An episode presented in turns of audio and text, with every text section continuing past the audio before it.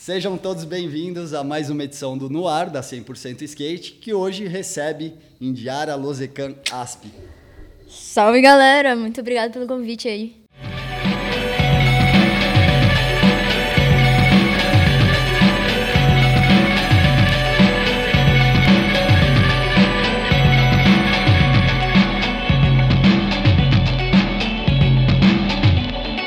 Obrigado você por ter aceitado. E bora de conversa, que tem bastante coisa para falar. Bora. Bora. Indy, queria que você falasse assim, agora, bem no começo, vamos partir do princípio mesmo. Como foi seu começo no skate? Como, quando você conheceu o skate? A primeira vez que você viu e subiu no skate?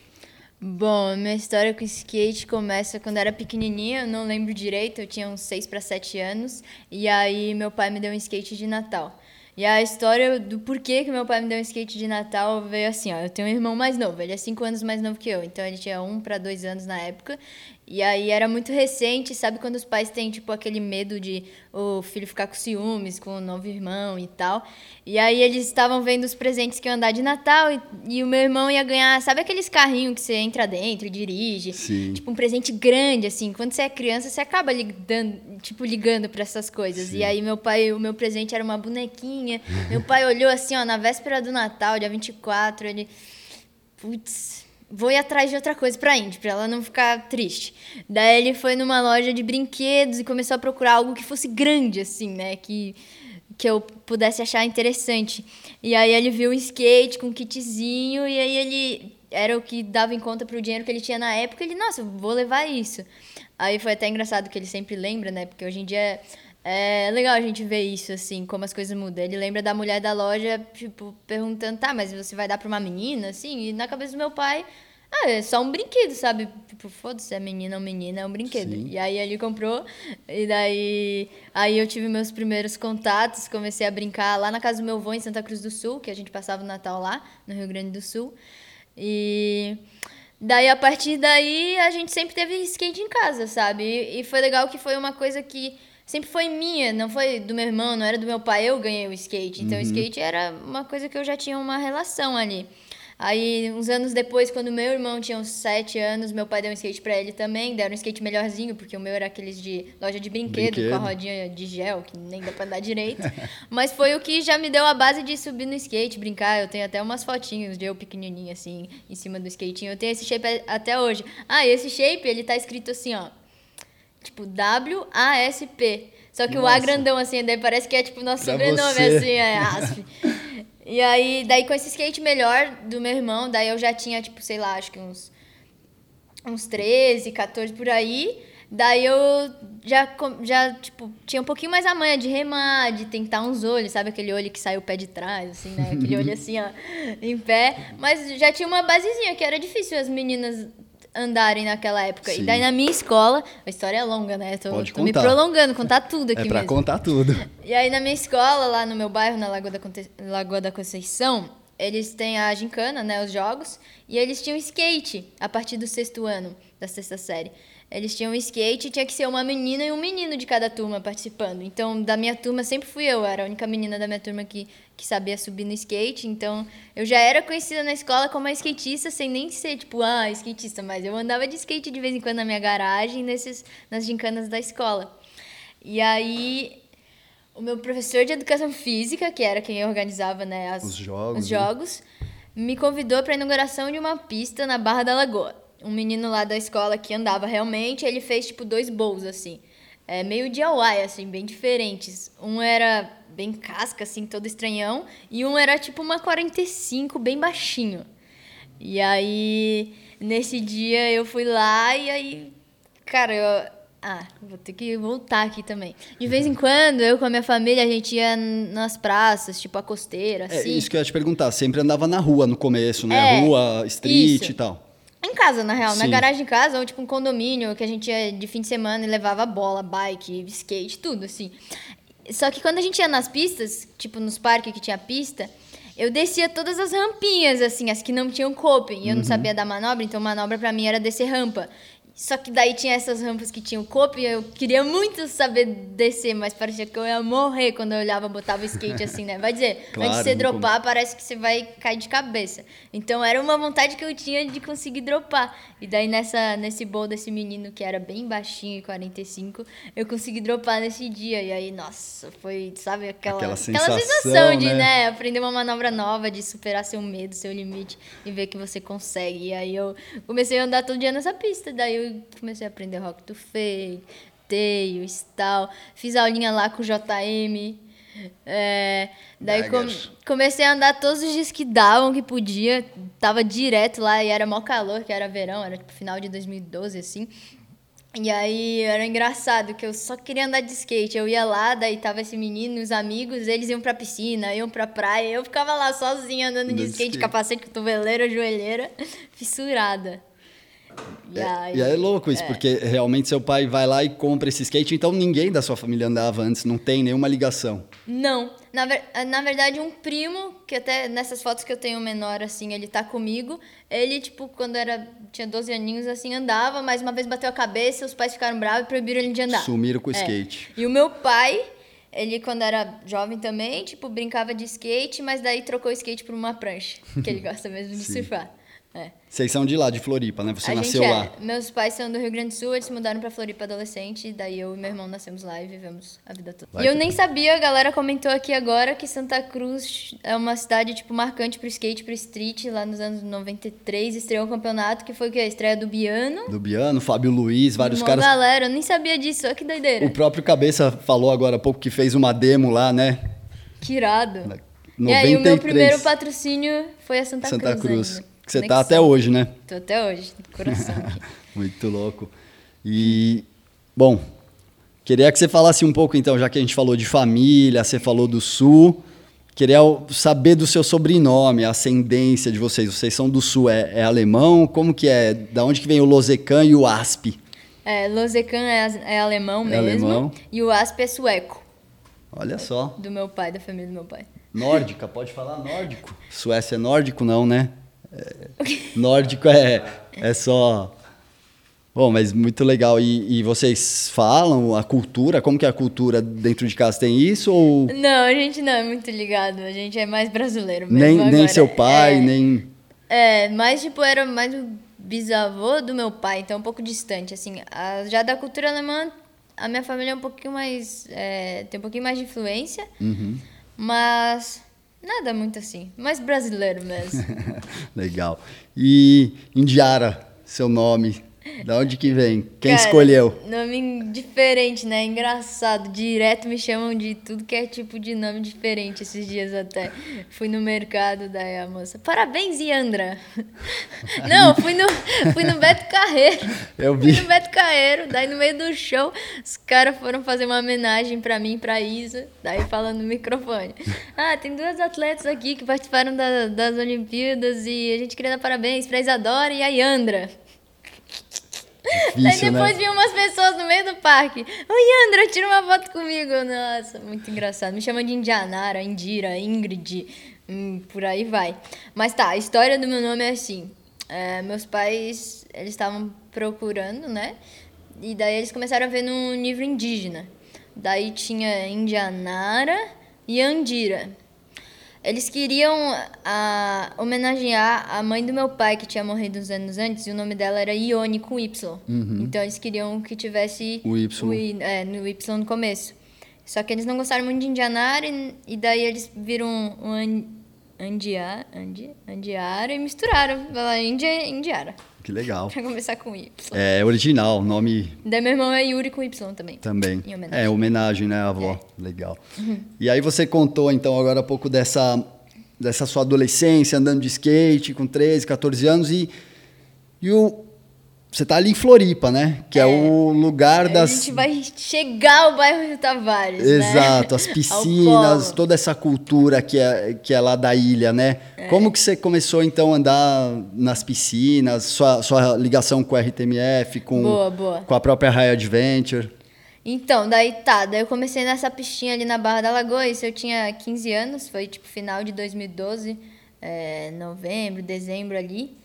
E aí na minha escola tinha na minha escola ali no bairro da Lagoa, então já tinha bastante gente que andava de skate do Rio Tavares, que é bem pertinho. Uhum.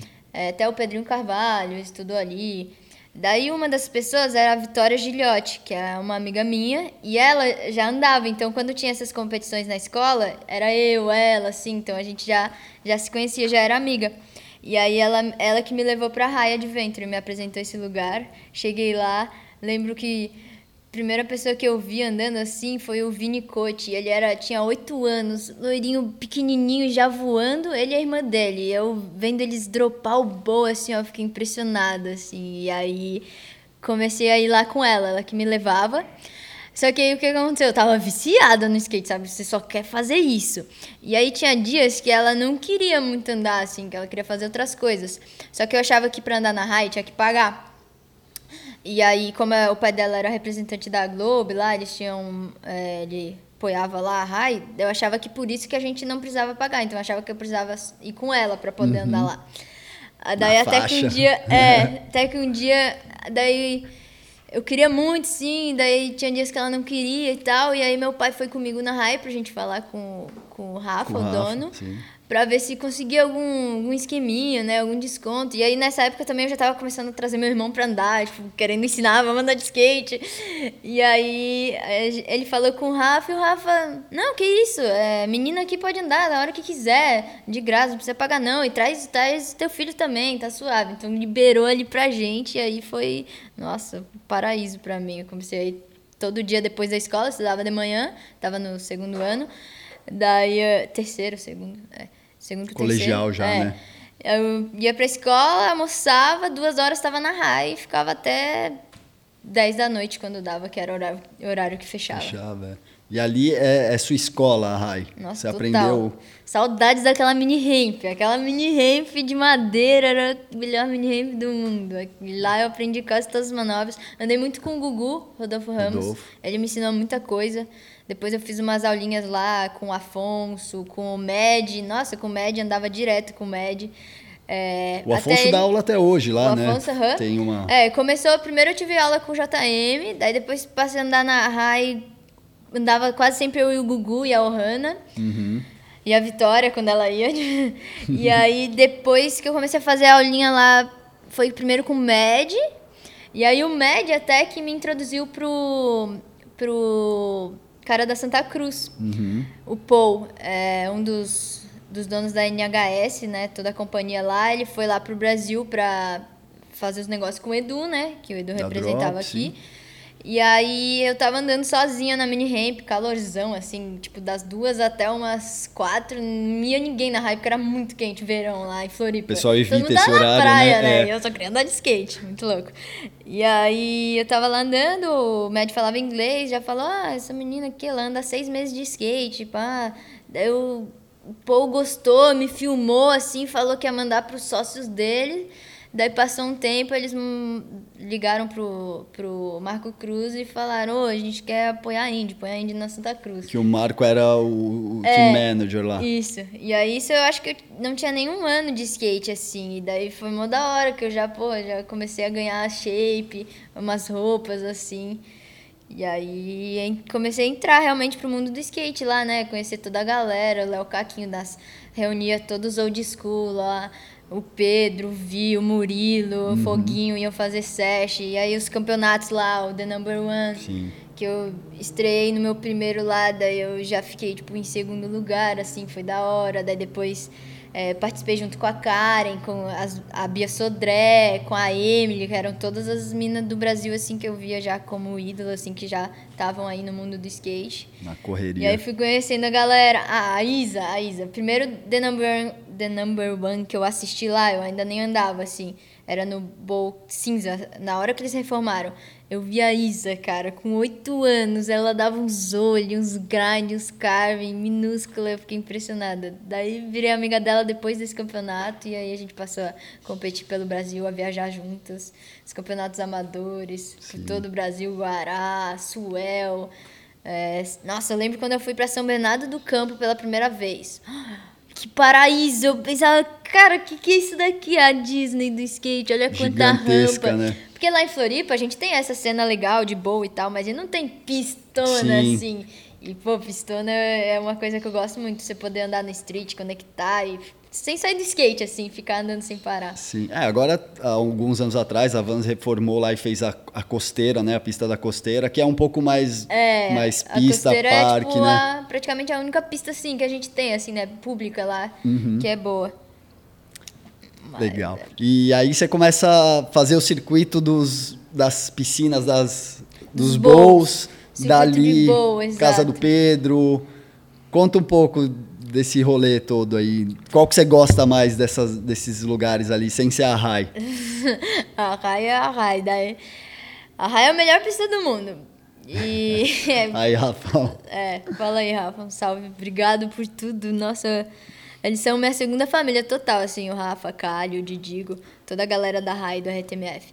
E aí o bowl do Pedro é o bowl mais casca, né? Mas você aprende a andar lá, acho que você anda em qualquer lugar. Eu, na verdade, assim, nunca tinha realmente andado pra valer. Agora, esse ano foi o ano que eu comecei a andar lá e pegar gosto e. E é muito da hora, na real, quando você aprende a andar lá, porque você tem que andar no gás o tempo todo, forçando, assim. E daí, quando você chega nas outras pistas, realmente fica tudo mais fácil, assim. Acaba sendo mais tranquilo, né? Mais tranquilo. E você falou disso, dessa, dessa galera toda, Léo Caquinho, o Afonso, todos esses caras. E você acha que vem daí essas influências das suas manobras? Porque você gosta de mandar manobras clássicas dos anos 70, 80, tipo, o Douglas me listou algumas aqui. Texas Plant, Slob Fast Plant, tem Layback Air. É uma coisa mais de. Da onde que vem? De vídeos que você assistia ou mais da influência desses caras ali que fizeram a cena do RTMF? Eu acho que é bastante influência desses caras, com certeza.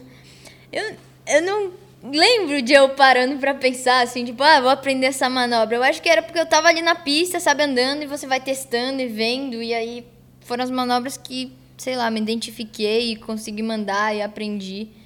Mas com certeza com influência dessa galera, assim. Sim. E apesar dessas manobras mais clássicas, você também é conhecida por pelo frontside feeble ali que você dá Nossa, no essa eu gosto muito. Essa é a sua manobra, já até saiu na revista, depois nós vamos chegar na parte das revistas, eu mostro aí. Boa, essa eu gosto muito. Eu lembro até do dia que eu aprendi na mini ramp lá da Rai. Naquela mini ramp Aham. saudosa, né? Que agora não tem mais e tem a outra, É, a outra agora parte. eles fizeram um- uma outra parte lá. Que é bem da hora pra fazer uns vídeos também, assim, é bonito pra fazer foto e tal. É, eu aprendi lá na mini ramp, cara. Eu lembro de eu dando, assim. E eu gosto muito, é uma que eu tô tentando fazer ela cada vez ficar melhor, assim. Isso que é massa, né? Mesmo as manobras que a gente sabe, a gente pode sempre melhorar, né? Sim. Fazer correr mais, ficar Uhum. mais, mais cravado e tal. É uma sensação muito boa dar um fibro de front, assim. E fiquei sabendo aqui, não é por más línguas, boas línguas, mas fiquei sabendo que o layback air tinha alguém que ficava ali te enchendo o saco. Conta aí, quem que era? Nossa, o Jeff Grosso, ele odeia essa manobra, cara. Ele odeia. É tipo a manobra que eu mais dou, assim, mais fácil, né? Então sempre quando, sei lá, não sei o que dá, ou vou andar numa pista a primeira vez, é a manobra que eu sei que posso dar em qualquer lugar, então eu dou ela ali, tenho na base, mas é uma manobra que ele, tipo, não curte. Ele acha, não sei, ele já falou várias vezes, para de dar air. Eu, tipo, tá bom, mas não dá. Já ficou minha marca registrada aí. Mas quero aprender as outras, né? Os invert de front, eggplant. Tamo aí na, na missão. Já faz um ano e meio que o Jeff Grosso foi embora, né? Que, Sério. e deixou um legado maravilhoso aí. Os programas que ele começou a fazer, né? O, É muito da hora assistir, muito né? Os legal. Love Letters. Não só isso, né? Por toda a história, quem o, o que, que ele representa, né? O Jeff Grosso. É. É. Uma Todas mais as falas dele, assim, né? São muito fortes, assim. sim. São muito a voz do skate falando. É incrível, né? Um- Uma pena não estar mais presente aí entre nós, porque ele tinha muita coisa ainda para ensinar, e mostrar para o skate, principalmente nesse momento pós-olímpico, que ele não era contra também, ele, ele Não, ele tava lá nos eventos sempre e via a galera começando, as crianças ficavam amarradão. é, É. Mas Mas- ele deixou, pelo menos deixou esse legado aí, né? Esses vídeos aí que falam por si só e pra mim é uma honra muito grande ter conhecido ele, ter tido uma amizade com ele realmente, Sim. assim. Desde o meu começo, isso foi muito louco. Eu guardo com muito carinho, assim, porque quando eu comecei, eu não sabia nem fazer nada, tava recém começando meu primeiro ano de skate. Eu conheci ele lá no Red Bull Skate Generation Floripa, que sempre deu essa oportunidade, né, da gente conhecer essa galera, esses ídolos. E aí ele me deu o boné dele e, tipo, sei lá, quantos anos depois, uns três anos, quatro anos depois, quando eu fui para os Estados Unidos, ele lembrou de mim, assim, tipo, pô, eu sempre iria lembrar dele, mas ele lembrar de uma menininha que tava só andando ali, ele deu o boné, isso foi muito especial para mim. E daí, toda vez que ele me via, ele sempre contava história, que ele ficou felizão que eu ainda tinha um boné, então ele contava para todo mundo, tipo, Rossói, ele chegava, ô, oh, ela tem um boneco, eu dei para ela. ele era um cara incrível, né? Eu não, não tive oportunidade e prazer de conhecer ele, mas nessa época que ele te deu o boné, você já tinha já sabia da, magni, da magnitude do Jeff Grosso, o que, que, que ele representava para o skate naquela época? Ah, não tanto, né, como eh, eu tenho consciência hoje, mas eu já via ele muito como ídolo, assim, por toda. É, esse campeonato Red Bull Skate, Skate Generation, a galera, tipo, realmente enfatizava bastante é, os Legends, porque estavam lá, sempre levavam Rossói, ele, então as únicas pessoas que eu tirei foto nesse evento foi o Jeff Grosso e o Rossói. Então eles já eram, tipo, meus ídolos, assim. E uhum. ver eles grandão, gordão, andando naquele bowl casca, dando aquele 50 dele Mayday, assim, ó.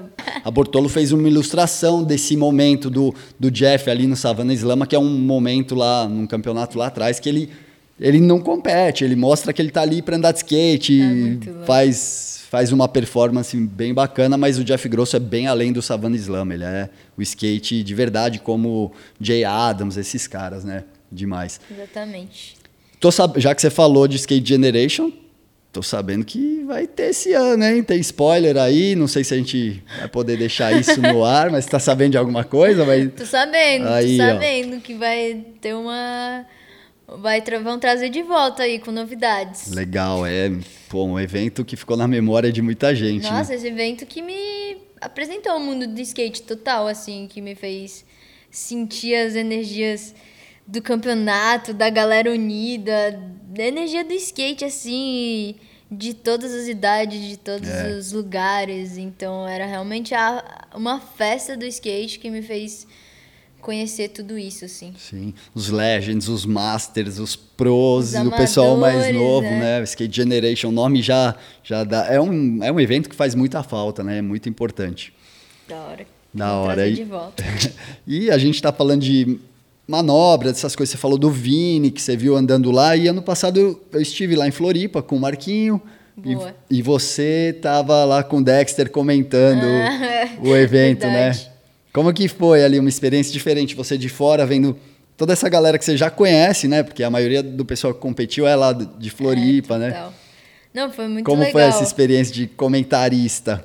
Foi muito legal, porque eu já tive no lugar deles, assim, então ver a galera ali competindo esse evento clássico e poder estar tá participando de alguma forma foi muito, muito especial e foi bem divertido. A gente se divertiu bastante. A galera quebrou, né? Muito skate. Muito skate. Muito skate. Foi legal demais. Foi bem na, na pandemia, né? Agora tá quase todo mundo vacinado. Vamos ver se essa pandemia deixa a humanidade viver em paz um pouquinho, né? né? Porque aí. quase dois anos, anos dois já. Momentos. Diferentes. Aproveitando o que a gente falou, então, desse pessoal mais novo, não que a Dora seja tão mais nova que você, mas fala um pouco da sua relação com a Dora Varela. Boa. Porque aqui, até uns anos atrás, na edição. Eita, perdi a edição. 207, 2018, tem uma foto aqui.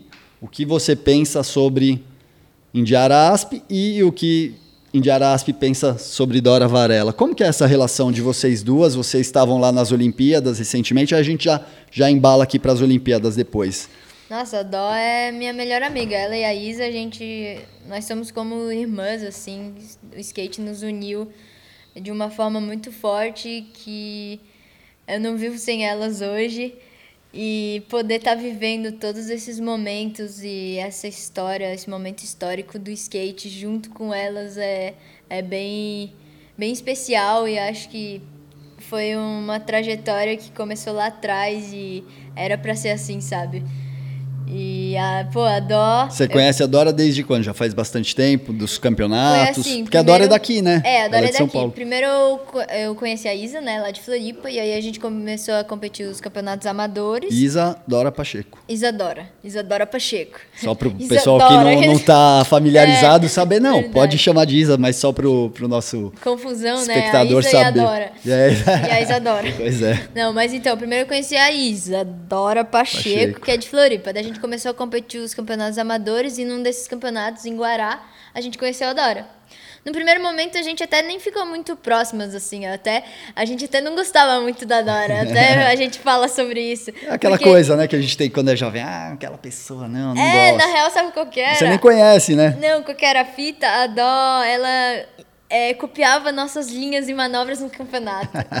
e Aí, daí a Dora- gente ficava muito bolada. Ela ia lá e fazia a mesma coisa. A gente ficava, mano, que, que essa menina doida? O que ela tá fazendo? E daí a gente é, foi convidado para gravar aquele programa pro off, o Partiu Skate. Sim. No primeiro momento ia ser só eu e a Isa. E daí entrou a Dora junto. E a, a gente ficou até meio assim, Hum, tipo. ó quem "Hum, colou." Puta, da Dora! Nossa! Mas daí, com a, com, com a viagem, com a convivência, a gente. Sim. Cara, ficou muito próximo. A gente virou muito amigas. E daí hoje em dia a gente fala sobre isso. E ela falava, ah, eu sei, eu era, sabe aquelas crianças boba que só queria fazer tudo que der, todas as manobras, nem pensava. Daí a gente sempre fala sobre isso e zoa. Mas hoje em dia, depois daí, a gente criou essa amizade aí e começou a viajar por tudo, fazer tudo, participar dos campeonatos e ir para as Olimpíadas juntos. Você falou de uma coisa agora, dessa coisa de copiar manobra e, assim, demora um pouco até o skatista que é amador entender essa, essa dinâmica, É, porque no tá campeonato de street começando, o né? pessoal fica super bravo se alguém rouba a manobra do outro, né? Sabe qual que ela, ia, ela mandava? Qual? Na, na minha cara, o layback era ainda. Aí, No mesmo lugar ainda, fala ainda. e depois a gente aprende, claro, você começa a ter mais personalidade, o seu skate, né? E é legal ver a evolução de vocês. Por exemplo, vocês estavam as três nas Olimpíadas. É. muito style ver vocês ali representando o Brasil. Vamos falar dessa experiência então das Olimpíadas. Você em algumas outras matérias e papos, você já tinha dito que via com muitos bons olhos a, o que a Olimpíada ia deixar de legado e realmente a gente vê que é uma quebra de paradigma e depende só de nós, skatistas e do mercado, saber aproveitar melhor e, e comandar as rédeas, né? Você ainda Exatamente. continua vendo como um fator positivo as Olimpíadas. Total, total. Acho que a nossa missão foi cumprida lá com sucesso. A gente queria realmente levar essa vibe, essa energia, essa camaradagem do skate pra galera maior, a galera de fora, galera dos outros esportes. E Eles acho que- ficaram besta com isso, é, né? Acho que a gente conseguiu fazer e isso dá uma sensação muito boa, assim, de, de dever cumprido mesmo. E viver essa experiência lá também, que era, um- pô, era uma vontade muito grande conhecer todo esse mundo, assim, dos esportes. É, eu gosto muito de. Não, não, amo, não só amo andar de skate, eu gosto muito de esportes em geral. Eu gosto É. muito dessa coisa de vida de atleta, assim, de cuidar da saúde. Então, um ambiente desses, pra mim, é, é uma parada muito incrível, assim. E eu acho que a gente tá colhendo bons frutos, com certeza. Tipo, toda essa visibilidade que tá tendo pro skate tá abrindo Claro. muitas portas. E acho que isso pode somar pra muita gente, assim. E é só o começo, né? Faz é um mês começo. e pouco Tô que a Olimpíada. tá- até meio assustada, assim, né? Que esse boom aí tá, tá bizarro. até maior do que a gente imaginava. É, e é como eu disse agora há pouco, eu não sou o dono da verdade, mas eu acho que muita gente de fora vai querer se aproveitar, ganhar dinheiro com o skate, mas se a gente souber capitalizar isso e mostrar pro pessoal que o skate funciona dessa maneira, como vocês Isso. mostraram na Olimpíada, toda essa camaradagem, acho que vai dar bom. Saber direcionar, né? Exato. E é um equilíbrio de tudo, assim, né? Nem 880, vamos ficar no equilíbrio, ser bom para todas as partes, que eu acho que dá tudo certo. E a outra coisa que eu tava até comentando ontem, acho que com chapa, assim, acho que uma das coisas que mais me impressionou, mas que eu já meio que sentia que isso ia acon- acontecer, é o boom no skate feminino, né? Lindo o que a demais. gente tá vendo de menina começando agora, às vezes você vai na pista tem mais menina Uhum. do que que menino que andando. cara, né? E a gente tava comentando em Chapa que a gente acha que daqui mais pra frente, assim, o skate pode se tornar um esporte feminino até. Tá ligado? O jogo virar, assim, pra depois igualar, assim. Que assim seja, né? Porque muita gente carregou o skate, como você disse, a Karen, ah, no Vert, né? Bufone. Antes de ter o, o parque, né? Era o Vert, a Bufone, Todas agora. as pessoas an- antes dela As também. meninas de antes que fizeram os primeiros campeonatos, né? A gente não pode esquecer. E essas meninas deram mó duro para vocês também poderem tá aí. Exatamente. Você sofreu algum preconceito por andar de skate, como menina, assim? Mas preconceito mesmo, dos caras. Mina andando aí. Eu acho que eu tava tão focada em andar de skate e, e ser feliz ali com o meu carrinho que mesmo se rolasse uma coisa, sabe, fechava Passou meus ouvidos, eu nem via. Ah, algumas ceninhas bobas que eu já vi assim, mas também tipo, ah, de estar passando na rua com meu skate, passar um carro e falar, vai fazer alguma coisa de menina, sabe? Esses Ridículo, comentários né? bobos assim. É. Mas eu tava tão feliz, me, me traz tanto prazer e uma sensação de, de vitalidade mesmo, né? De, de tipo. Eu, tô, eu, eu achei o que me faz sentir vivo, o que me conecta com essa vida, com as pessoas, com o mundo, que me abre portas pra tudo. Então, me sinto tão bem em cima do carrinho que não é ninguém de fora nem nada que vai tirar isso de mim. Sem dúvida. É, só para a gente voltar rapidinho no lance das Olimpíadas, ah, tinha uma pergunta aqui que você praticamente respondeu, que é se você praticava algum esporte ou atividade antes, né? E você falou que sempre gostou dessa coisa de cuidar do Adoro. Sou bem corpo. competitiva também. É? eu adoro, eu adoro me Até no superar. paro ímpar, se perder, já vai ficar brava. Eu adoro tudo que me desafia a evoluir, a me superar e eu acho que os esportes têm muito disso. É, eu surfo até antes de andar de skate. Meu pai ele é- gosta de surfar bastante, então direto lá em Floripa, ainda mais fim de semana, sempre ia pra praia surfar. Surfo até hoje é como um hobby, assim, eu acho que surf também tem uma conexão muito única com a natureza, assim, e me faz muito bem. E, na real, tudo que é esporte, se tivesse uma mesa de ping-pong, ia estar amarradona ali, não ia deixar, não ia sair da mesa, que cara tá brincando, mal competitiva. gosto de futebol, gosto de um monte de esporte. É, você, eu tinha perguntado agora há pouco também sobre o lance do preconceito, né? Não é exatamente preconceito, mas a coisa que está dentro do esporte que você ajudou a mudar, dentro do skate, que era a equidade, né? A equiparação da premiação. Teve um evento aqui no Brasil, todo mundo falou disso, que as meninas ganharam muito menos e você é uma das responsáveis por ter dado essa voz para as meninas e logo na sequência houveram alguns eventos e já com a premiação. Conta um pouco disso para a gente entender. Boa, boa. Esse momento foi bem marcante, assim, pro, pro skate feminino, pro skate em si. É, Foi um campeonato em 2018, meio que tipo o primeiro campeonato que eles fizeram, assim, profissional de, de parque Aqui no Brasil. aqui no Brasil. E aí com a categoria feminina e masculina. E aí eu ganhei e o Pedro ganhou o primeiro lugar. E aí tiraram uma A foto, foto. nossa com os cheques, assim, o valor da premiação. Eu nem sabia. Eu nem Você tava sabia. felizona lá, Não, né? eu tava só focada em andar de skate, nem tinha noção quanto seria a premiação e tal. Sim. Daí tiraram a foto, era uma diferença muito grande. Era tipo 17 mil pro primeiro lugar e 5 mil pro primeiro lugar feminino. 17 pro masculino e 5 pro feminino. E aí tá, Três tiraram essa menos, né? foto. Tiraram essa foto, postaram, e aí isso teve uma repercussão bizarra, assim, ó. Muita gente do, de fora do skate começou a ver isso e a ficar, né? Por que essa diferença? E aí botaram isso em pauta e aí deu uma super repercussão pra tudo que é que é meio de comunicação assim aqui no Brasil e isso acabou chegando até a Vans no, nos Estados Unidos e eles têm o tinham né, o campeonato mais clássico que era o Vans Girls Combi, Combi Pool, Pool. Classic lá Sim. na pista da Combi Nome Pool. comprido. E aí ia ter em sequência, tipo, esse evento foi em janeiro e ia ter em março. Eles ficaram sabendo disso que estava acontecendo e pegaram e tomaram a iniciativa de igualar pela primeira vez a premiação do Combi Pool com a premiação feminina e do masculino. E aí, a partir daí, todos os eventos em diante passaram a igualar a premiação. Foi, tipo, um, um ganho, assim, muito grande pro skate feminino e até pros esportes, assim, porque vários esportes ainda hoje em dia têm essa diferença. Então, é muito legal ver que o skate já conseguiu, assim, passar por isso e, igualar as premiações. É, eu, eu, disse uma vez em outra entrevista aqui, se não me engano, começou mesmo esse movimento de premiação com, com tênis, né? Com a Serena, com, a, é, então. com as Williams, que elas jogavam super alto nível e quando ia ver a premiação, duas, Exatamente. três vezes menor, né? Então, não tem o porquê, né? Hoje em dia, não faz sentido. Nunca fez, né? Não só hoje em dia. É, uma coisa leva a outra, tipo, as explicações ou desculpas que acabavam usando para isso acontecer, muitas vezes é por causa disso que, sabe, ah, tem pouca meninas, é, o nível é mais baixo, mas justamente porque falta esse apoio, falta esse suporte, então as duas coisas somando faz acontecer, faz crescer. Sem dúvida.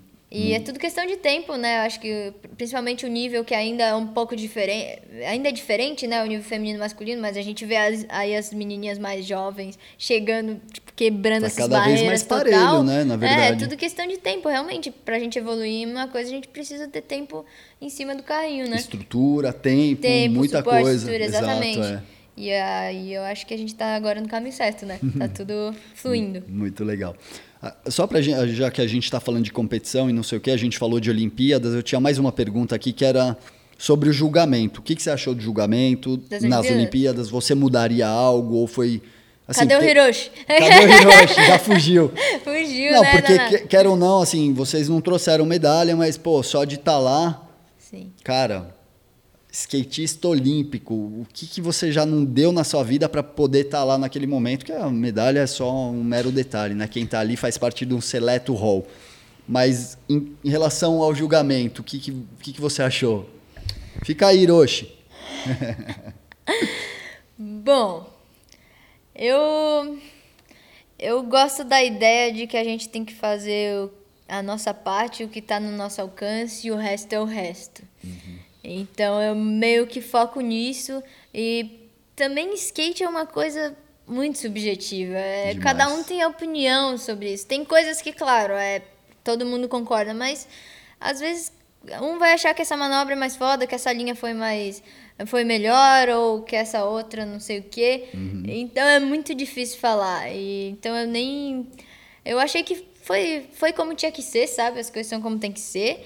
E me preocupo ali com o skate, gosto de ver a galera quebrando, todo mundo se superando. Eu acho que isso é o melhor prêmio de cada um, é conseguir se superar. E o resultado é consequência. Então, da hora. e é muito obrigado por ter representado vocês três tão bem lá, o, o Parque Feminino. Foi demais assistir vocês. A gente ficou aqui Pô, de madrugada. Até transmitimos uma live ali que depois caiu. Sério? caiu porque a gente acabou mostrando um pouco demais, mas foi, foi bem legal. A gente ficou todo mundo aqui torcendo. Muito legal por todas, né? Não só pelas brasileiras. Muito bom ver o skate chegar onde chegou. Animal. É, pô, foi um sonho realizado, uma experiência pra vida, assim. E eu sempre falo, né, que o skate é a minha porta de entrada para tudo. E eu, o que eu mais sonho e espero com o meu skate é alcançar tudo alcançar e vivenciar tudo que foi possível e vivenciar experienciar uma Olimpíada com certeza estava na listinha de sonhos e que eu nunca imaginei que talvez eu conseguiria e o skate me permitiu isso e foi uma experiência realmente única e muito feliz de ter conseguido andar, de ter conseguido fazer final. Ali na final, cara, skate é foda, fala, né? Fala tudo. Skate é foda. Não, na verdade eu estava até contando pro pro Hiroshi que a gente teve os treinos na pista, né? E aí os dois primeiros dias de treinos foram os melhores, que foram com menos gente, mais tempo, uhum. uma sessão legal. Só que os primeiros dias na pista é quando você tá acostumando, assim, né? Daí você acaba é, fazendo mais o que você que tá mais fácil. É. Deixei as manobras que eu queria mesmo mais difícil para os outros treinos, só que daí nos outros treinos não deram certo porque foi com mais gente menos tempo. Não foi como você, você não achou foi, que seria. exatamente. E aí eu não consegui treinar direito o que eu queria, chegou na hora do campeonato, não consegui mandar tudo que eu queria, ficou aquele gostinho, sabe, de faltou as tricks, mas é aquilo, foi como tinha que ser tá com esse gostinho aí de quero mais, né? Vamos ver Não. o que, que isso me leva. Da hora, você acha que você vai para Paris, você tá afim, você gostaria de fazer toda essa corrida olímpica de novo, porque você abre é. mão de muita é. coisa, é. você se dedica demais por tantos anos e agora o ciclo é mais curto. Exatamente. É, então. Mas eu quero, eu tô com essa vontade, assim, e eu acho que em Paris vai ser mais foda ainda, porque tomara que o Covid tenha passado e que possa ter a galera lá, a torcida. Essa já foi muito especial, né, por ter sido a primeira do skate, Sim. então se fosse para escolher uma Olimpíadas, essa seria, Essa, né? aham. Mas quero muito, tomara que dê certo, eu possa vi- vivenciar essa experiência agora com a Olímpica agora mais experiente mesmo, porque é, é isso que a gente saiu com essa sensação de, ah, agora eu já sei o que é uma Olimpíadas, eu sei o que deu certo, o que faltou. Então, já me sinto assim, tipo, mais experiente e pronta para a próxima. Tô até aqui, ó, a fotinho. Fotinho na Torre Eiffel. Pronta pra ir. É, mas tem isso também. Eu nesses últimos anos eu deixei, abdiquei de muita coisa pra focar total nas Olimpíadas e tem várias outras coisas que eu quero fazer com skate e ainda eu quero nesse ano aí conseguir fazer isso pra quando chegar mais perto assim de 2024 voltar a focar assim em Olimpíadas de novo. É, e você adora e a Isadora, você quer dar um corte? Não? Porque às vezes a bateria. tá- E você adora, você e a Isadora, vocês têm um nível bem alto realmente que vocês estão ali no caminho de. Né, tem muita gente, gente nova, meninas novas chegando no, no parque, mas eu acho que, assim, a corrida mesmo, você vai continuar competindo, as meninas também, em todos esses circuitos, e a Olimpíada mesmo vai ser ali nos dois últimos anos, antes de 2024. Quer dizer, a partir de 2022, 3, né? Por ali, né? É, então. Pra gente encerrar essa coisa de Olimpíadas, você tava. Eu já falei que a gente ia encerrar, mas é que os assuntos vão surgindo. Você tava em cima do carro lá dos Nossa. bombeiros com o Pedro que trouxe a prata pra gente Nossa, essa no parque. Conta aí como foi aquilo lá, chegar Essa na ilha. chegada foi quando caiu a ficha assim da, da pro- proporção que a Olimpíada é, que a Olimpíada toma assim. A gente chegou no aeroporto e já foi recepcionado por todos os nossos amigos do RTMF, toda a nossa família e aí recebeu todo o carinho das pessoas próximas, assim, todo mundo realmente muito emocionado. A gente viu o quanto isso tocou as pessoas, assim. Quando a gente tava lá, a gente não tinha tanta essa noção. E chegando aqui foi que caiu essa ficha e fez a gente se sentir muito feliz, assim, grato de ter essas pessoas em volta e poder é, fazer algo para deixá-las mais felizes, assim, que toquem a vida delas também, não só a nossa. E aí a gente foi nesse caminhão de bombeiros, por, deu uma volta assim na ilha. Daí a gente passava todo mundo na rua, assim, felizão, abanando. Vários amigos, vários conhecidos. A gente tava em êxtase ali, assim, foi até arrepia agora. É, a gente postou um trechinho do vídeo, acho que um minuto, um minuto e pouco do Pedro ali, dá pra ver a emoção demais. Nossa. Você mesmo em cima ali, você tava muito Foi feliz. muito E legal também que não foi nem só os skatistas, né? Era eu, o Pedro, a Isa, o Alisson, fisioterapeuta, que nos Sim. Uhum. acompanhou em toda essa jornada, e o Miguel Catarina como treinador. Como treinador, é. Então, pô, foi a equipe assim chegando, pra, voltando pra casa e com dever cumprido, assim. Era uma das coisas também, a gente, eu falei já que ia parar de falar de Olimpíadas, mas tem que lembrar dos técnicos, né?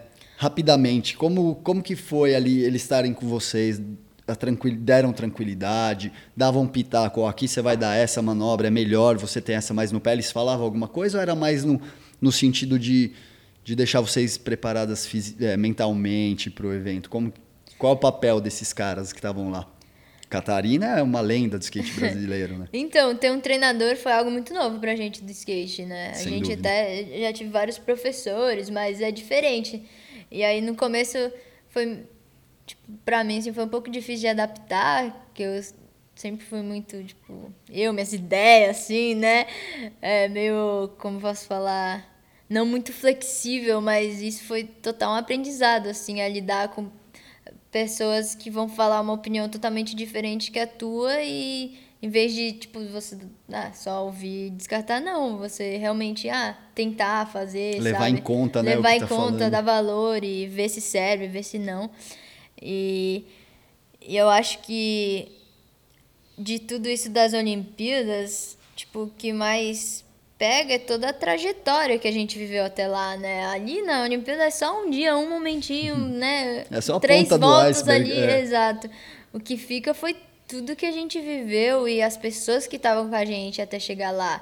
E com certeza o, o vovô e o Kata foram essenciais pra gente como um suporte, como uma família, como uma pessoa que vai estar ali com a gente o tempo todo para nos ajudar realmente. E sobre as manobras, essas coisas, era mais Porque no skate acaba sendo você, é você Muita o skate, mas eles né? estavam ali só pra realmente ajudar, dar o direcionamento. Se eu tivesse com alguma dúvida, o que que eles. Sempre a gente ficou estudando as linhas, o que, que você acha disso? E aí, ah, pô, acho que isso talvez a gente pode melhorar. Dando opções, sabe? Uma visão diferente além da, da sua própria, ter Claro. outras visões. Muito Acho que isso é style. importante também. Esses e soma, caras. só soma, na verdade. É, eu falei do Catarina, do Miguel Catarina, mas o o Edgar Vovô também é um cara, né?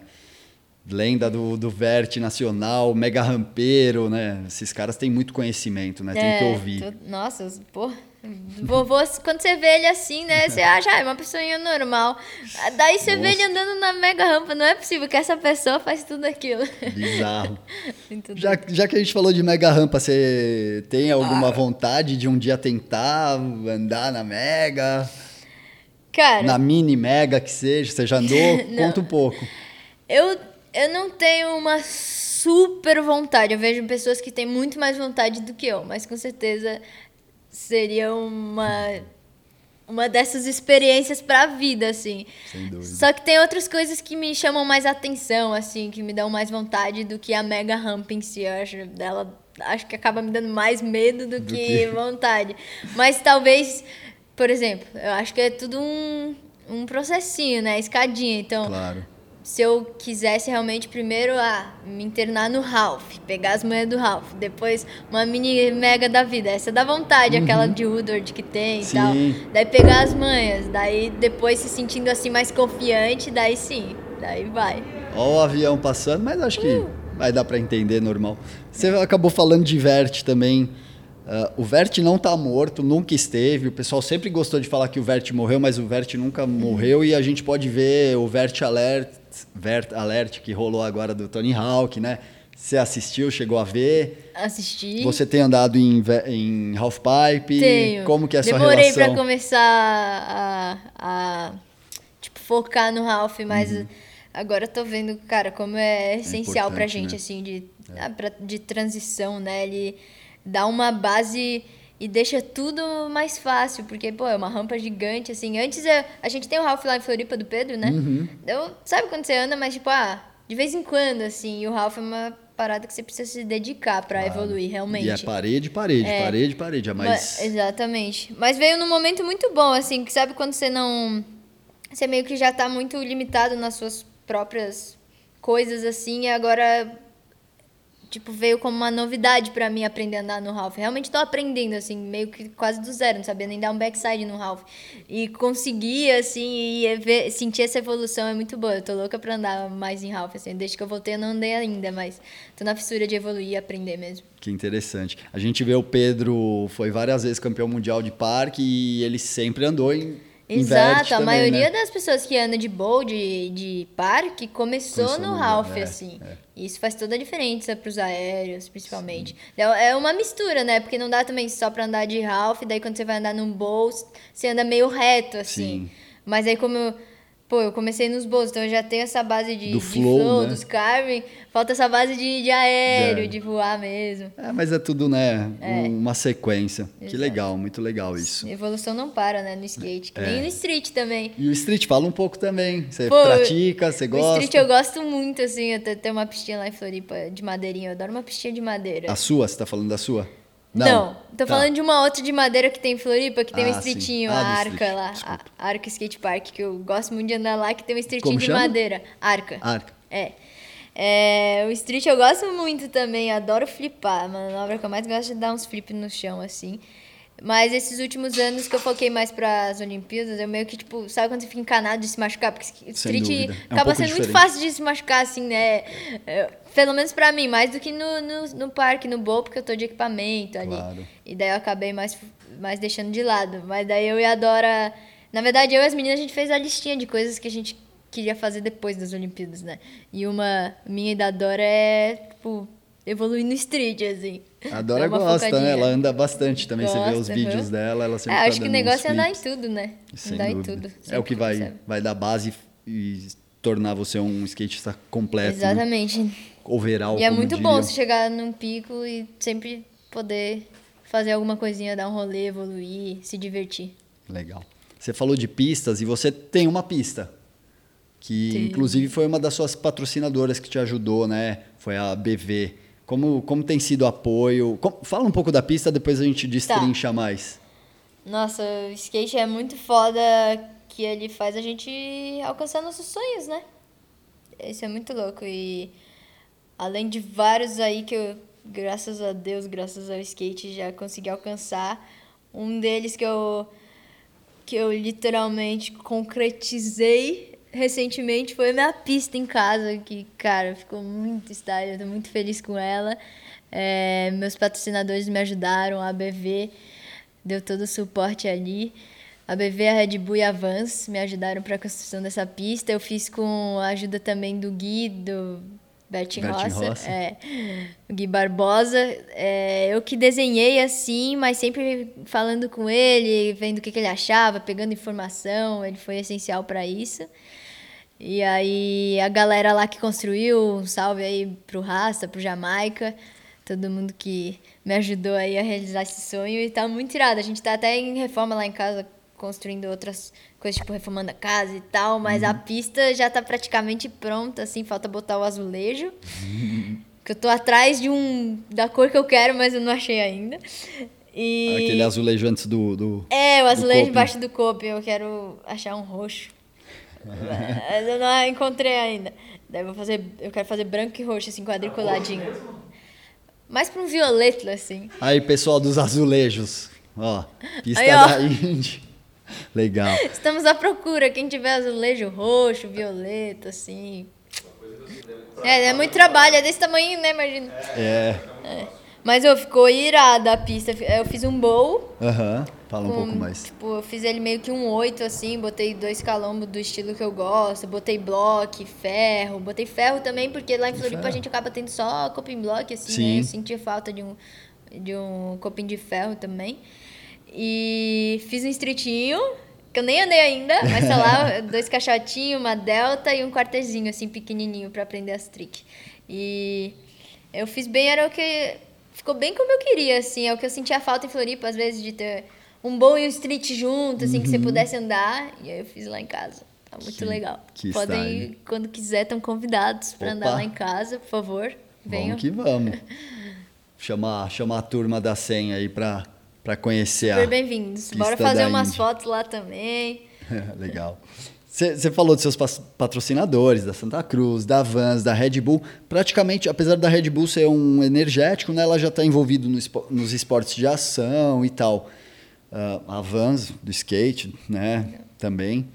E a Santa Cruz não precisa nem falar. Mas aí a BV. A BV é uma financeira, né? A gente, a gente sabe que é um, um apoio um pouco de fora, mas eles não vieram só por conta das Olimpíadas. Eles estão apoiando mais gente, além de você. Tem uma equipe aí, até tem o Bob, tem. Gente, me ajudem aí, BV. Murilo, Pérez, Kelvin Hoffler, estão Pamela. apo a Pamela, estão apoiando o skate. Eles te dão uma estrutura boa. O que, que eles te cobram de volta? Porque dá pra ver que eles vieram antes. Desde quando você tem esse apoio da BV?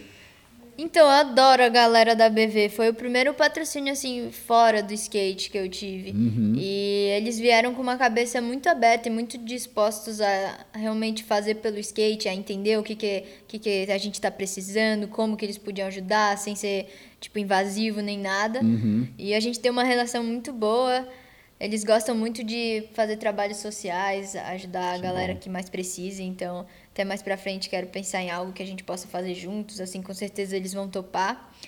E é isso, eles estão também reformando várias pistas, projeto de reformar várias pistas pra galera. A da costeira, eles ajudaram a reformar. E é isso, eles entraram pra somar mesmo.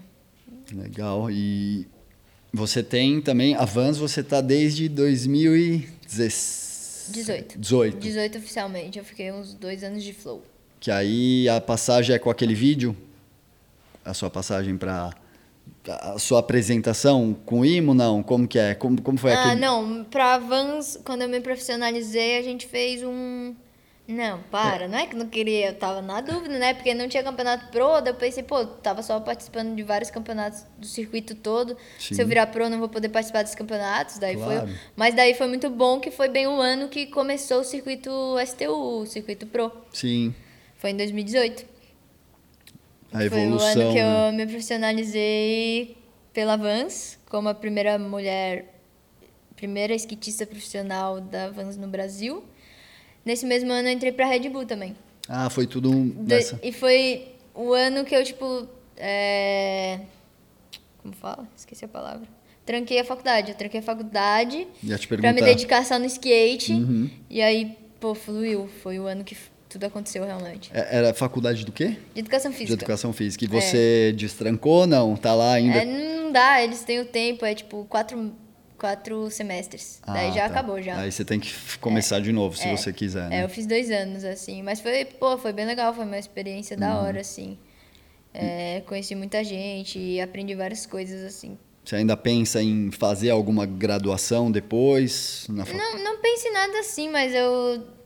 Eu sei que se algum dia, tipo, eu quiser fazer outra coisa, a vida tá aí, cheia de oportunidades pra gente. É só a gente correr atrás, né? Fazer a nossa parte, se esforçar, se dedicar, que a gente consegue alcançar. É, o skate ensina isso, né? Que a gente é capaz de fazer o que a gente quiser. E você sempre fala isso nas suas entrevistas, Falo, né? você sempre ressalta que depende de você, da pessoa, né? Exatamente, eu acho que isso é pra vida e o skate nos ensina isso e que a gente possa passar isso para as pessoas acreditarem nelas, acreditarem nos sonhos. Mano, a gente Claro. tá nessa vida pra fazer dela o que a gente quiser, o que a gente acreditar que a gente pode, né? Sim.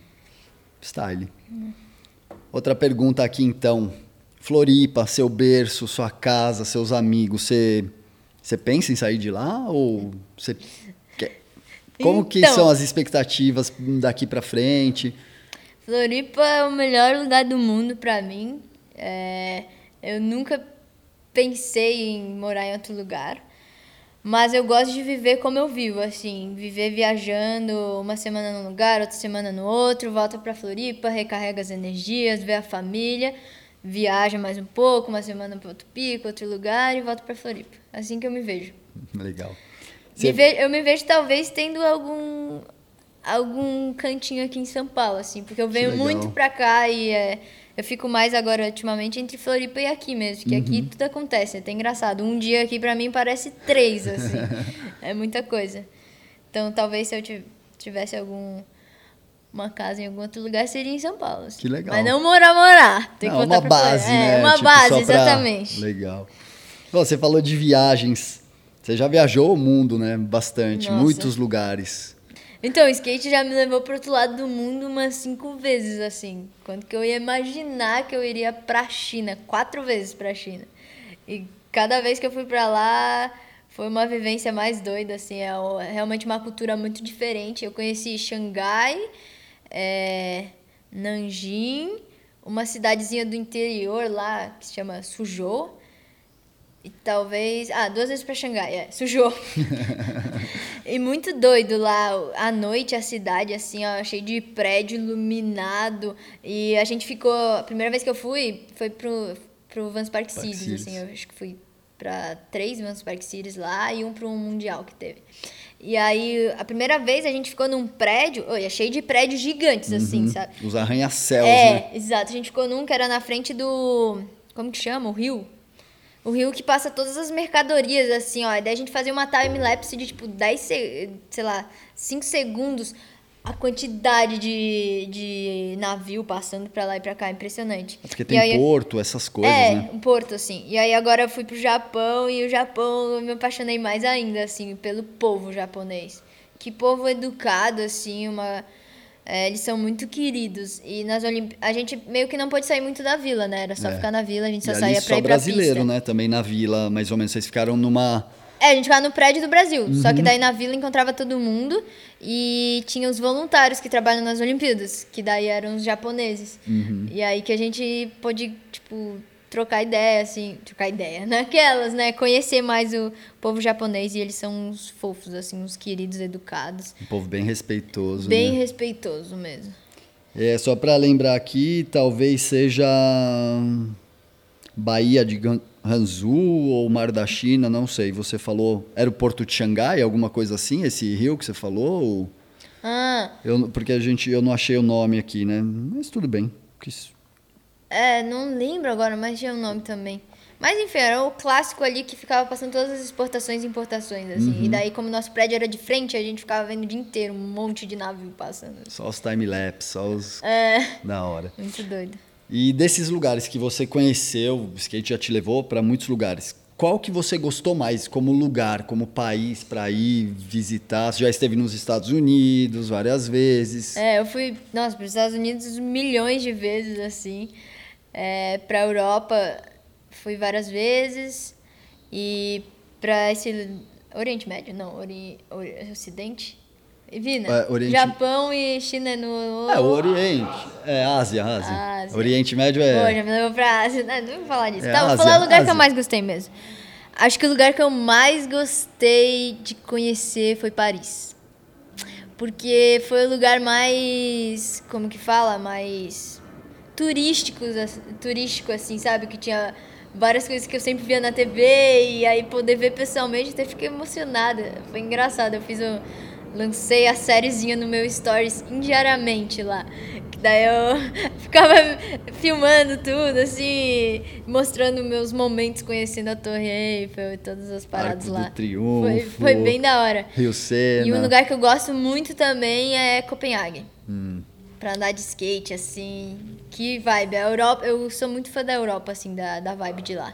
É, Copenhague tem um dos eventos mais legais Eu e livres do. Copenhague É. Open uma vez nesse ano que eu fui.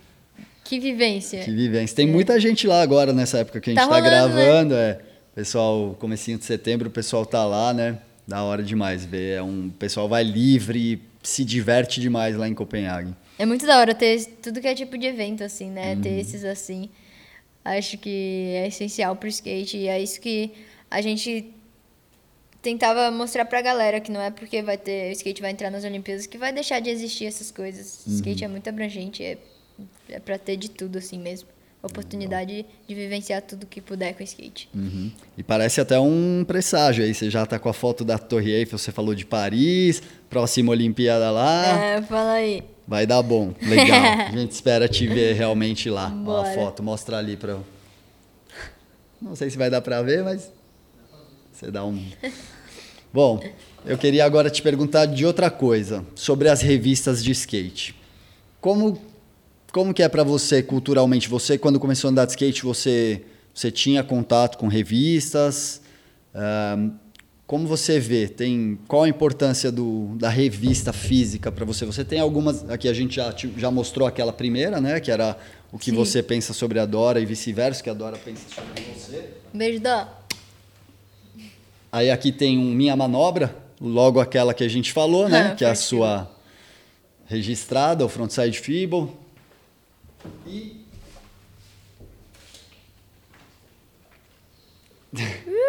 Qual que é essa aqui? Reflexões da quarentena, Prolavra. Prolavra, a coluna... Fast Plant. Fast Plant, uma manobra que a gente falou daquelas É, mais, mais clássicas, school, mais é. old school, né? Como você vê, assim, para você, qual que é a importância da, da revista, não só a 100%, mas as revistas ao redor do mundo, né? Thrasher e tantas outras É, eu revistas. sou do tipo de pessoa que gosta assim mais do físico, eu gosto muito de escrever no papel. Tipo, não sou muito de ficar escrevendo em computador, assim, celular. Eu gosto do papel, assim, gosto dessa conexão. Então, revistas para mim são muito importantes porque estão eternizados de outra forma, sabe? A gente está num mundo muito né, virtual, muito tecnológico, mas eu acho que essas revistas, essas coisas que a gente tem física ficam para a vida, né? E ficam guardadas de uma forma diferente, assim, né? E. Nossa, é, lá em casa a gente tem bastante, a gente tem todas que a gente ganha, assim, a gente guarda desde as primeiras, da 100%, da tribo, da Confusion, não sei se sabe, da Confusion Mag. Europa, eles me mandam todo, toda vez que lança, eles me mandam três revistinhas lá em casa. Que legal. É, e a Thrasher, nem se fala, é um daqueles sonhos de qualquer skatista e eu consegui realizar, já saí na Thrasher duas vezes, assim, isso foi... É muito gratificante como skatista, assim. Muito Mesmo. style. E quando o Douglas te convidou para fazer essas reflexões de quarentena, como que foi? Você escreve, você falou que você gosta de escrever. Eu gosto, eu gosto bastante de escrever, assim. Acho que é um jeito de clarear a mente, às vezes, quando você tá meio confuso. Ou precisa, assim, refletir, esclarecer as coisas. Eu gosto muito de escrever sobre, sobre meus sentimentos, sobre o que eu vivi, o que eu tô vivendo, o que eu quero, sobre meus sonhos, assim, desejos. E na quarentena eu acho que bateu muito isso, assim, de refletir sobre a vida, sobre quem a gente é, sobre o nosso propósito aqui. Ver que a vida é o agora, né? E que a gente nunca sabe o que vai acontecer amanhã, então a gente tem que viver o presente é, ao máximo e fazer o que nos faz feliz, o que é, que é do bem, assim, e poder escrever sobre isso foi, foi um momento bem bom, assim, que eu tava bem nessa vibe, assim, de, de refletir mesmo. E reflexões da quarentena. Da quarentena, da hora. Vai dar um pause? Não, um corte? Não, pode continuar. E, assim, para você sair nas revistas, precisa da foto. Rodrigo Cabeça está aqui, um dos grandes fotógrafos do skate nacional, não só nacional, e também tem foto do Helg, sua, né, que é um cara que sempre está lá em Floripa, no, no é. do Pedro e tal. Fala da importância dos fotógrafos para você, desses caras que estão ali com você sempre. Nossa, é o jeito de eternizar, né, esses momentos e de uma forma linda, de uma visão única que cada um vai ter, assim. É muito bom ter uh, o Rodrigo Cabeça, o Helg, Rodrigo Cabeça. É, é muito importante a gente ter eles ali não, e é muito da hora também ver quanta coisa dá para fazer com skate, sabe? Você uhum. pode ser skatista e ser fotógrafo, trabalhar com fotografia e continuar trabalhando com skate e ser escritor, escrever. Então, acho que o skate abrange muita coisa e a gente precisa dessas pessoas junto com a gente para poder né, fomentar o skate. É, a gente falou aqui do, do Rodrigo Cabeça, do Helg Charn, que são dois caras que têm uma visão muito boa de skate, né? O Cabeça skatista profissional e hoje fotógrafo, team manager, mas também tem uma nova leva de pessoas com uma outra visão também, não só de manobra, como a Tauana, né? Sofia, Total. que, que, que você, como você vê esse, esse outro lado comportamental, agora cultural do skate também? Boa, boa. Eu aproveito e mandar um beijo para a Tal. A Tal, ela fez minhas primeiras fotos assim, sem ser andando de skate, assim, de mais de lifestyle, tentando, tipo, mostrar quem eu sou, além de quando eu tô andando de skate. Eu acho uhum. que isso é, é muito importante e muito bom que a gente tá tendo isso agora no skate. Mostrar que o skate realmente não é só manobra. A gente sempre fala, o skate é um lifestyle. Mas Sem como dúvida. que é esse lifestyle? E essas fotos que mostram o nosso comportamento, a nossa emoção nos momentos. Eu, eu sou muito fã dessas fotos, assim, as fotos que você tá desprevenido e depois você vai ver e você consegue, sabe, sentir a energia da foto do momento. Ela conta uma história, né? É, é o conjunto, acho que tem que ter a manobra, tem que ter o lifestyle, o comportamento, os retratos também. Da hora. Foto é muito da hora, né? Demais. Recordação pra vida, foto, vídeo. Eu sou muito fã de vídeo também. Eu adoro filmar e editar, assim, fazer. Ficar viajando nas ideias, fazer umas paradas mais diferentes, criativas, e misturar com música. Porque é isso, né? O skate nos permite é, se conectar com a moda, com a música, com a fotografia, com o mundo audiovisual. É, o skate dá essa liberdade. Dá, né? né? É muito bom. E você falou agora de vídeos. Uh, normalmente, se não é para uma videoparte alguma coisa, quem te filma é de celular? São seus amigos? Como que é essa? É, na maioria das vezes, pô, com, com as redes sociais hoje em dia, dá vontade de sempre estar produzindo alguma coisa, né? Faz parte do nosso trabalho hoje em dia Sim, como skate profissional, né? Imagem, não né? é só não é só andar de skate, mas uhum. você tem que realmente trabalhar todo isso em volta e as mídias hoje em dia é o que mais está tá abrindo as portas, assim, né? Dar essa visibilidade pra gente. Então, é, ah, nas sessões é direto entre amigos, né? Cada uma, uma filma uma do outro, outra do outro. É foda quando você demora muito, daí o outro já quer voltar a andar de skate, você demora pra acertar, daí, daí você lembra, pô, mas aquele dia fiquei Eu... mó cota pra você. Só mais um pouquinho. Tá aqui no caderninho, ó. Aquele dia você ficou uma hora e meia falando, é o último, é o último. Adoro até esses dias. Esses dias não, quando a gente tava nas Olimpíadas, que eu eu postei um videozinho, não sei se você viu, dando um flipinho nos aros, na frente Sim, dos aros, daí passava pra frente das bandeiras. Eu tava errando muito aquele flip, acho que eu tava dando num lugar que o chão me atrapalhava. E daí tava um sol, porque lá no Japão tava muito quente, tava mas muito, muito quente, quente né? mesmo. Daí a gente tava lá no sol, a Dora sentada gravando, ela não aguentava mais. Do Dora, só mais um pouquinho, por favor, eu fico te devendo alguma coisa. Daí outro dia ela me cobrou. É. Lembra aquele dia que. Tá do caderninho. da hora. Já que a gente está falando de vídeo, imagem, dá um spoiler. Tem alguma coisa vindo por aí? Você está filmando? Quais são os próximos projetos? Seja lá o que for, como tirando a pista que a gente já falou, né? O que, que você acha que está vindo? O que, que você pode falar para o pessoal aí que está vindo pela frente? Boa, é, tem uns projetos aí para acontecer. Estou bem animada. Meio que parece que é a historinha que eu fiz na minha cabeça, assim, dos sonhos e é, dos acontecimentos tá tão fluindo assim nesse sentido. E ah, uma coisa que eu queria muito fazer é uma videoparte assim, mais de verdade hoje em dia. Daí eu acho que isso vai vai rolar. Quero só poder ter um tempinho agora de tipo evoluir assim mais no skate, só andar, porque uhum.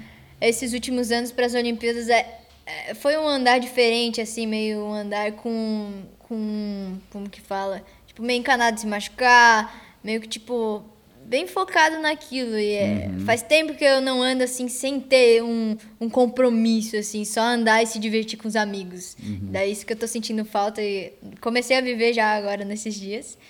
E aí, de, e aí é isso, esses projetos assim, mais fora de campeonato um pouco, mas já vi que vai ter vários eventos também para rolar esse ano, então é. vamos, vamos ver o que a gente consegue fazer. É, inclusive, Muita coisa para acontecer. Tóquio você vai ter praticamente 26 e são Nossa. Dois anos de correria praticamente, então você tem pouco tempo para realizar essa... É, é muita coisa, mas a gente vai dar o jeito. Legal. Bom... A gente falou de muita coisa aqui. Eu, eu, eu, pesquisei bastante sobre você também, a gente sabe bastante sobre você. Mas a gente andou pesquisando algumas coisas. Tem, quando você faz uma busca no Google, tem, parece que o pessoal quer saber sobre sua vida, né? Achei lá, quem é namorado da Indiara? Qual o tamanho do pé? Você tem... Bem pequeno, fala aí, cabeça. Nossa, cabeça só. Eu sofro, na real, né? Pra achar tênis, eu caso 34, pezinho de bebê. E depois da Olimpíada, você sentiu um, um assédio maior nesse sentido, das pessoas de fora quererem saber da sua vida? Se você namora, o que, que você faz, né? Porque uma simples busca, o Google já traz as sugestões ali. Conta aí, tá namorando, tá solteira? Sério? É pra Se não quiser contar, não tem problema. é, não, faça essa. É, não, tô brincando. Mas, realmente, é... Deu um, um boom grande, assim, na, na galera que tá acompanhando agora cheio de, a gente tá cheio de fã clube assim no, nas redes sociais. É muito engraçado Incrível. porque é, os fã clubes ficam ligados em você assim o tempo todo. Tudo que você faz eles estão ali comentando se você fica umas horas assim longe eles já ficam tipo nossa tá tudo bem cadê? Sumiu. Mas é muito da hora o carinho assim ver as pessoas é, gostando da gente do, admirando o nosso trabalho e torcendo claro. pela gente essa energia positiva é, gente... E é engraçado uh, os comentários, muito engraçado cada coisa que a gente vê aí. Mas é manter um equilíbrio, assim, né? Não expor muito e Sim. expor o que é necessário, interagir como dá e manter também sua vida pessoal, né? Claro. Mas você acha que depois dos Jogos Olímpicos isso deu um boom maior, né? Deu, total. Depois dos Jogos Olímpicos. Não, até foi engraçado. A gente entrou no voo dos Estados Unidos pro Japão, um voo de 12 horas. Uhum. Quando a gente chegou lá, tipo, você fica sem internet no voo, no né? Voo. Desconectado. Quando a gente se conectou com a Wi-Fi, nossa, nossas redes sociais estavam bombando, assim, porque saiu em site de fofoca em tudo, que os skatistas do parque estavam chegando no Japão, e aí era muita gente falando da gente, a gente ganhou, tipo, um monte de seguidores numa noite, assim, foi a Que noite legal. mais famosa da nossa vida. a, a- a chegada em Tóquio, né? A- É. Essa a ponte aérea foi legal. Outra coisa, duas curiosidades que eu tenho. Como você fala inglês? Fala. Fala bem? Ah, fala. Eu desenrolo. Sotaque brasileiro, né? Mas, tranquilo, mas- Dá pra... É, Tem que ter, né? Hoje em Sim, dia, porque você viaja o real. mundo todo, é uma língua praticamente universal, Total. né? Não, as primeiras, é até engraçado. é, eu fazia, tipo, aulinha de inglês aqui, assim, né? Uhum. E, e na escola, quando eu tava. Só que sempre era muito mais. Tipo, não tinha muita conversação, era mais escrita, né? E aí, num campeonato da Raia de Ventre, isso, tipo, no meu começo, assim, tem até o vídeo, é eu me emociono vendo. Eu ganhei o campeonato, e aí o Catarina narrando, né? Catarina narrador. E aí, quem ganhasse, ganhava um ano de curso de inglês, numa escola de inglês. E aí eu ganhei, e ele anuncia assim, no, no microfone, ele fala assim, e aí, Chicão, meu pai...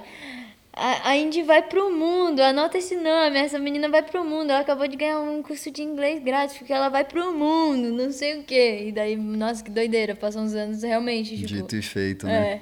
E aí esse curso de inglês foi mais legal, porque era só conversação. Mas- Como eu já tinha feito, tipo, outros anos, é, eu já tinha base, quando você, Uhum. daí você fazia uma provinha pra ver em que nível você ia. Daí eu já entrei no último. Então, tipo, meio que me, como fala? Me formei Sim. num curso É, de inglês terminou. assim. E aí a primeira vez que eu fui para os Estados Unidos foi em 2016. Eu fui para gravar o programa do Off, foi eu, a Isa. Primeiro foi eu, a Isa, o- os pais dela.